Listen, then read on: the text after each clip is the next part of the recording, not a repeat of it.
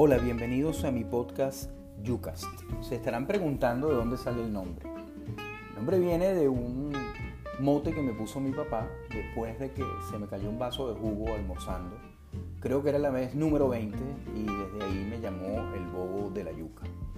Mis hermanos hicieron una versión corta de esto, me dicen el yuca desde pequeño y bueno, eso eh, me ha acompañado y lo he convertido en un superpoder.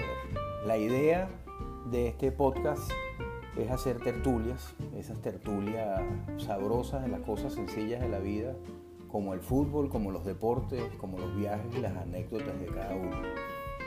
También los que me conocen saben que repito mucho los cuentos. Bueno, esta plataforma hará que los cuentos ahora sean repetidos de forma digital.